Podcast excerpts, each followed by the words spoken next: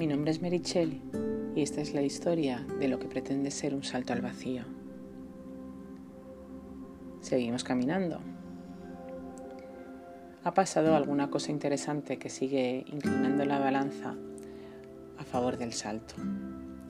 Eh, la primera de ellas, que no la más importante, es que ha salido el importe de la indemnización que nos darán a cada uno de nosotros por acogernos al ERE con las condiciones que hay aprobadas.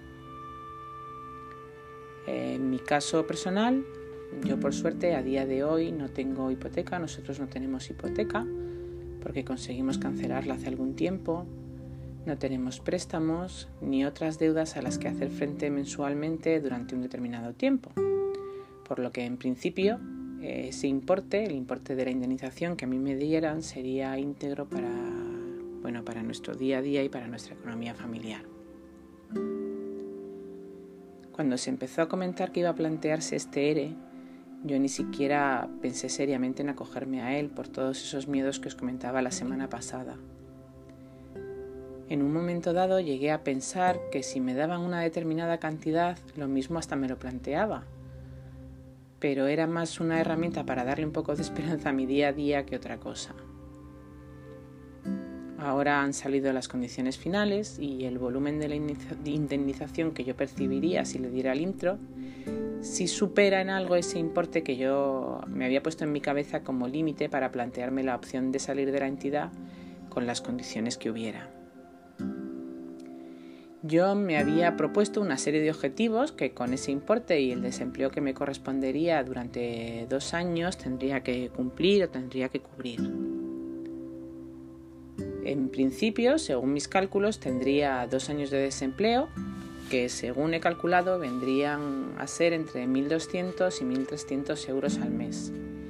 Y la idea es que con esa indemnización y esa prestación yo eh, podría o tendría que poder hacer eh, frente bueno, al nivel de vida que tengo y tendría un margen de tiempo para poder buscar una nueva fuente de ingresos y, y seguir con ese nivel de vida del que os hablo. Y con ese nivel de vida quiero que entendáis que yo no tengo un nivel de vida alto. Yo, bueno, no soy una persona especialmente caprichosa, eh, no tengo mayores vicios, no tengo gastos excesivos en ropa, no. En realidad, el único capricho que yo tenía era viajar, pero con esto de la pandemia llevamos dos años sin viajar, así que si tenemos que seguir así, en realidad sería un mal menor. Pero, como os decía, a pesar de no tener un nivel de vida alto, sí hay un gasto que en nuestro caso es elevado y sí necesitaríamos mantener, o sí nos gustaría mantener al menos y es el colegio de nuestras hijas. Eh, nosotros tenemos dos hijas y cuando ellas eran pequeñas, por distintos motivos, nosotros eh, bueno, siempre apostamos y quisimos que ellas fueran a, un colegio público. Eh, nosotros hemos estudiado en colegios públicos y excepción de una época en la que yo tuve que ir a un instituto privado, hemos estado siempre en la educación pública y creemos que es un sistema educativo muy bueno el que hay en España, es mejorable, pero realmente bueno y queremos que o queríamos que nuestras hijas eh, crecieran educadas en ese mismo sistema. El problema es que cuando, bueno, cuando ellas tuvieron que empezar la enseñanza obligatoria, por el sistema de cuotas que había aquí en Almería, ellas son de los años 2007 y 2008, y aquí hubo un boom de natalidad en, esos dos años, pues en aquella época nos encontramos que mm, durante los tres años que estuvimos solicitando esos colegios públicos, nos dieron colegios públicos distintos para cada una de ellas. Pero en realidad ese no era el problema mayor. El problema mayor es que les daban plaza en colegios que estaban en barrios muy complicados, con un absentismo escolar muy alto.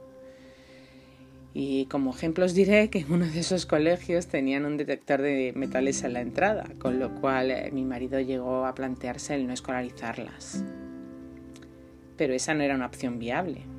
Así que investigando eh, nos hablaron de un colegio privado que, nos pareció bien, eh, no suponía un gasto muy elevado teniendo en cuenta que mm, nosotros en un colegio público tendríamos que haber pagado aula matinal, comedor, actividades extraescolares para poder compaginar todo eso con nuestros horarios de trabajo y al final en este colegio pagábamos en aquel momento poco más de lo que hubiéramos tenido que pagar en colegios públicos. Finalmente nos, nos decantamos por ese colegio y ellas llevan allí desde entonces y realmente están bien.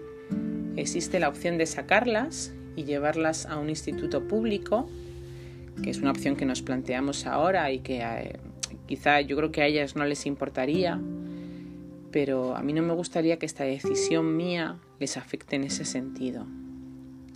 Prefiero que si ellas tienen que salir de ahí, lo hagan porque realmente lo decidan y no porque se vean obligadas por mí. Así que este gasto sí necesitaríamos mantenerlo por el momento. Aunque también es verdad que durante todos estos años nos hemos preocupado de generar el ahorro suficiente como para afrontar este pago hasta que ellas vayan a la universidad, por lo que en principio el importe de esa indemnización no necesitaríamos tocarlo para esto. Con todos estos cálculos, eh, ese problema, el problema económico, por así decirlo, pues estaría resuelto.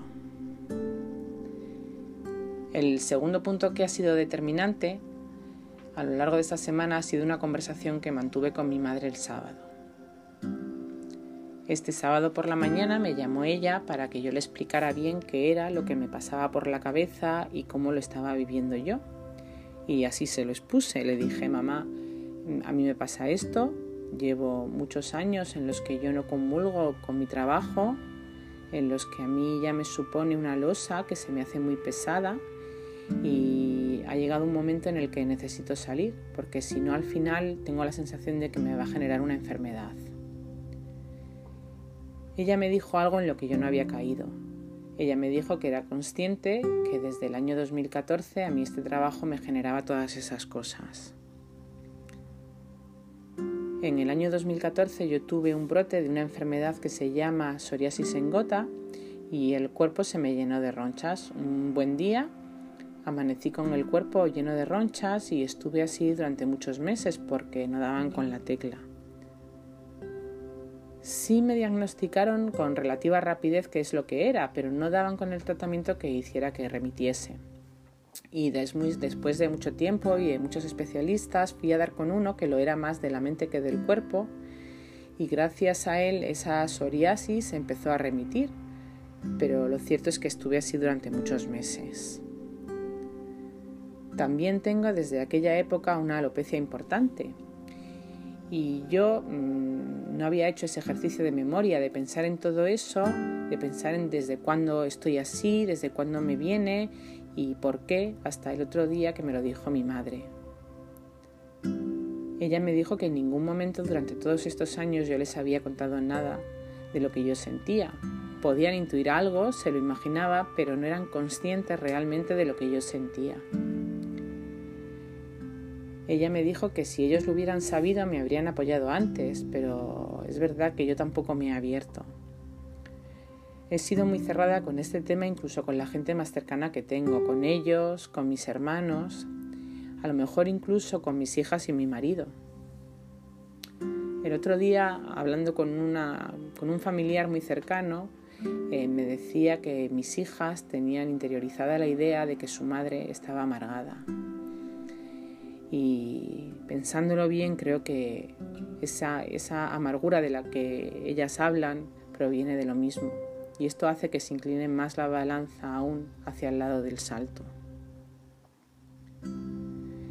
Me gustaría, quisiera voy a intentar esta semana hablar con mi jefa.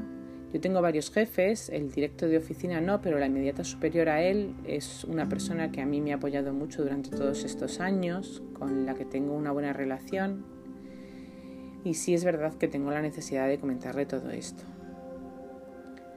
En principio creo que tengo la decisión tomada, pero también es verdad que me pesa mucho el silencio de mi marido y no sé en qué redundará eso. Aún así yo creo que la decisión está tomada. Si no hay cambio, seguiremos caminando en ese sentido. Y si no, pues lo iremos viendo. Mi nombre es Merichel y esta es mi historia.